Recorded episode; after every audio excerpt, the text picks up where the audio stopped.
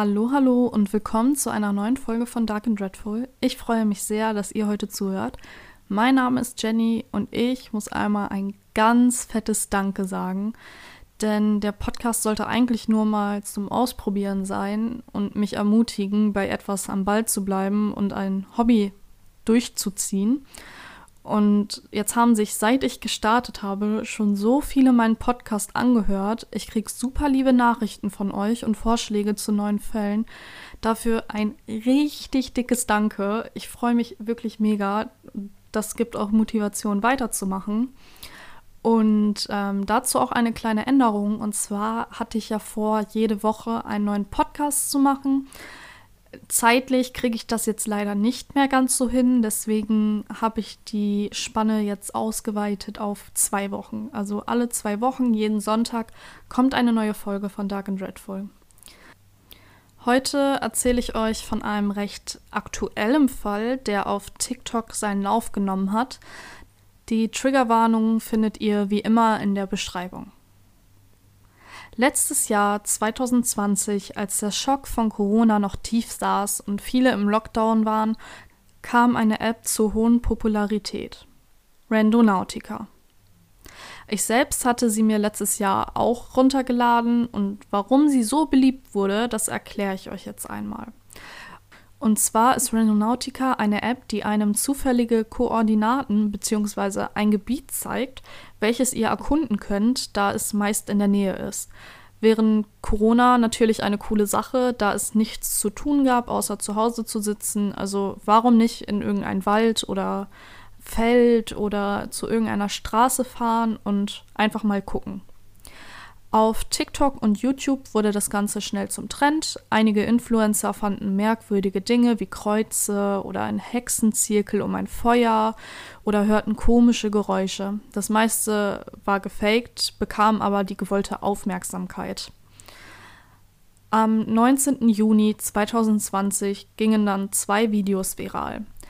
In beiden Videos sah man eine Gruppe von Jugendlichen, die mit der App zu einem Punkt nach West Seattle, Amerika, geschickt wurden.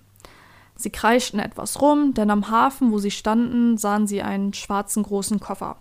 Sie lachten und versuchten mit einem Stock den Reißverschluss zu öffnen, denn anpacken wollten sie den Koffer nicht. Als er etwas geöffnet war, sah man eine schwarze Tüte und es roch fürchterlich. Sie öffneten mit dem Stock etwas die Tüte und sahen Fleisch. Die Teenager, die jetzt Sorge hatten, dass es was Ernstes sein könnte, riefen die Polizei. Natürlich ist auch keiner davon ausgegangen, dass es was Ernstes ist, aber um sicher zu gehen, haben sie auch das Richtige gemacht. Und damit enden beide Videos. Die Kommentare von den Videos waren voll mit Leuten, die sagten, dass es ein Fake wie jeder andere wäre. Andere glaubten es, weil warum hätten sie sonst die Polizei gerufen? Man sieht die Polizei ja auch in dem Video. Die Polizei kam am Hafen an, jedoch fanden sie den Koffer nicht. Dieser wurde weggespült vom Wasser, weshalb sie Taucher einsetzten und erst den leeren Koffer und später dann die Tüte fanden. Sie sahen schnell, dass es sich um einen menschlichen Torso handeln könnte und schickten die gesamte Tüte zur Untersuchung. Zurück am Hafen sprang ihnen dann eine weitere Tasche ins Auge, die wie der Koffer zuvor auf Steine gespült worden war. Sie zogen die Tasche zu sich ran, und als sie dies taten, fielen weiße gefüllte Tüten aus der Tasche. Und darin ein weiterer Körper. Bei der Obduktion fand man schnell heraus, wer die beiden Opfer waren. Jessica Lewis, 35 Jahre alt, und Austin Wenner, 27 Jahre alt. Jessica starb an den Verletzungen mehrerer Schüsse und Austin an einer einzigen Schusswunde. Beide wurden sehr brutal geschlagen. In der Obduktion fand man zudem heraus, dass durch fehlende Insekten die Morde nicht draußen begangen wurden und dass der wahrscheinlichste Todestag der 9. Juni ist, Zudem fand man auch Gras im Mund von Jessica. Aber wer sind diese beiden Menschen, die Opfer einer tragischen Brutalität wurden? Jessica und Austin, der auch Cash genannt wurde, waren seit 2013 ein Paar, also rund sieben Jahre. Sie lebten zusammen in einem Zimmer in Burien, Washington. Das ist 30 Minuten entfernt von dem Hafen. Jessica hatte vier Kinder. Das Alter der Kinder ist nicht bekannt, da die Familien nicht möchten, dass die Medien die Kinder in die Öffentlichkeit ziehen, was auch total verständlich ist. Jessica arbeitete als Pflegekraft in einem Altenheim und wurde von allen um sie herum als ein lichtbringender Mensch beschrieben, der sich immer um alle anderen kümmerte. Austin, der mindestens einen Sohn hatte, wurde von seiner Familie als ein junger Mann beschrieben, der ein großes Herz hatte, das draußen sein liebt und vor allem Jessica liebt. Den Familien wurde erst nur erzählt, dass die beiden erschossen wurden. Erst später durch die Medien fanden sie heraus, dass Jessica und Austin zerstückelt in Koffern gefunden wurden. Sie wurden befragt und sagten aus, dass Jessica und Austin in einer glücklichen Beziehung waren, sich aber in letzter Zeit nicht sicher fühlten. Austin wurde angeblich von einem Mann angegriffen und eine Gruppe an Männern soll auch zu ihnen nach Hause gekommen sein und die beiden verprügelt haben. Ich sage hier mit Absicht angeblich, da es keine Aufzeichnungen dazu gibt, nur die Familienaussagen. Bei den Befragungen sagte der Vater von Austin aus, dass sein Sohn kein eigenes Handy hat. Immer wenn man ihn erreichen wollte, musste man Jessica anrufen.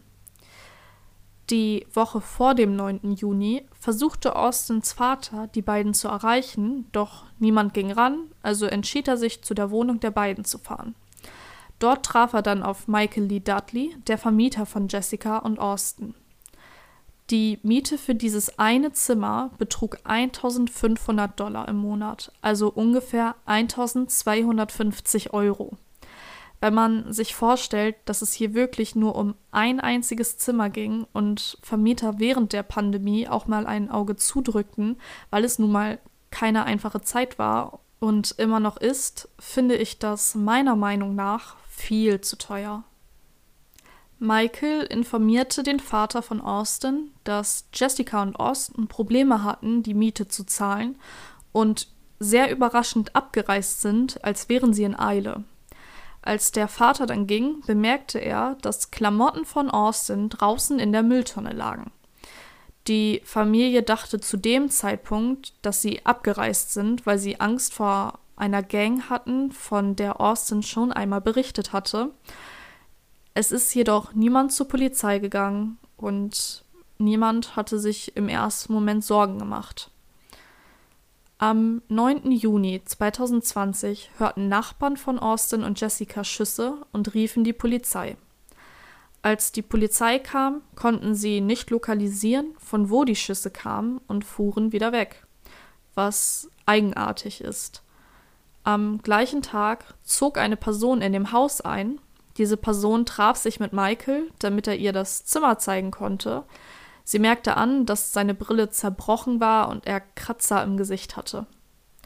Nachdem sie duschen war, bemerkte sie im Zimmer einen Haufen an Klamotten und darunter lag eine Person.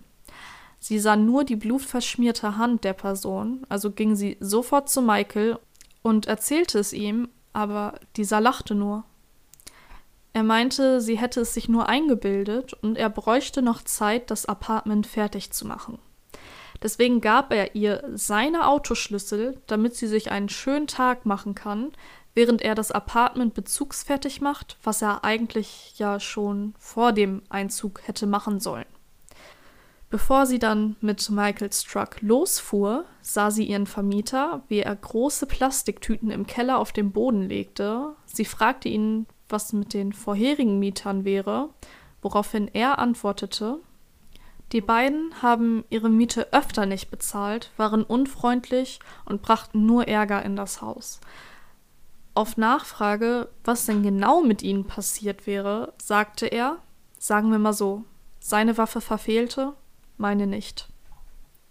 Was etwas merkwürdig bei dieser Situation war, ist, dass diese Person, die da eingezogen ist, diese blutverschmierte Hand gesehen hat, gesehen hat, wie ihr Vermieter Plastiktüten ausgelegt hat und ihn sogar darauf angesprochen hat und er definitiv gesagt hat, dass seine Waffe schneller war, womit er ja impliziert, dass er diese Person erschossen hat, ist sie trotzdem geblieben. Sie ist trotzdem in das Zimmer eingezogen und hat sich nichts dabei gedacht.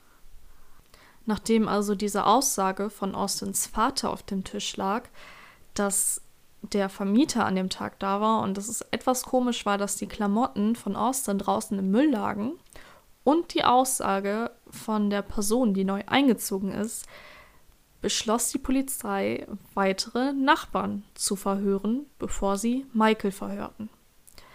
Die Nachbarn sagten aus, dass Michael in seinem Truck Plastiktüten hatte, die faulig rochen, sie aber dachten, dass es Tierabfälle oder einfach stark riechender Müll war. Eine Nachbarin bemerkte, dass Michael Jessica und Austin öfter angeschrien hatte zu gehen und sie beschuldigte zu stehlen. Und als sie Michael ein paar Tage später darauf ansprach, ob sie denn jetzt immer die Türen schließen mussten, weil Diebe im Haus wären, sagte er, ihr müsst euch keine Sorgen mehr um die beiden machen. Nach diesen gesammelten Aussagen wurde Michael verhört. Er verneinte, dass er irgendetwas mit den Morden zu tun hatte, aber dass die Diskussionen stattgefunden haben und keine Miete gezahlt wurde. Am 19. August 2020 wurde das Zimmer von Austin und Jessica durchsucht. Es wurden Schusslöcher und Blut gefunden. Man stellte auch fest, dass der Raum neu gestrichen wurde und sehr dolle nach Desinfektionsmittel roch. Michael wurde nach dem Blut gefragt und er meinte, er wüsste nicht, woher es kommt, aber er könne sich vorstellen, dass Jessica sich geschnitten hätte und zu den Schusslöchern wusste er auch nichts.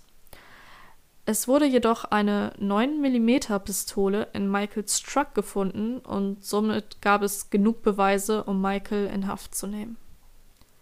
Doch war er allein bei den Morden? Die Doktorin, die die Leichen untersuchte, glaubte, dass mehrere Leute am Mord beteiligt waren.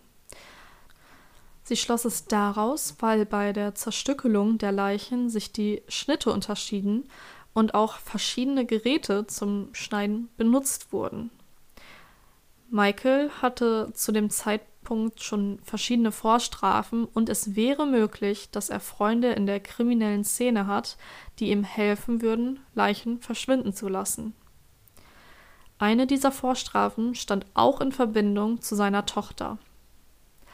2018 sagte seine Tochter vor Gericht aus, dass Michael sie über neun Jahre lang vergewaltigt hat und sie ihm beim Masturbieren zuschauen musste. Der Fall fiel unter häusliche Gewalt und nicht sexuelle Gewalt.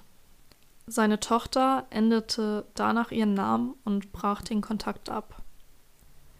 Als Michael in Untersuchungshaft war, befragte die Polizei noch einmal die Familie von Austin und Jessica, denn jetzt hatten sie einen Hauptverdächtigen. Gina Jask, die Tante von Jessica, erwähnte, dass Jessica Michael öfter als komisch bezeichnete und er mit Absicht Autos kaputt machte, wenn jemand seine Miete nicht zahlte. Wenn er ein Problem mit jemandem hatte, dann befestigte er GPS-Tracker an Autos oder Gegenständen dieser Person.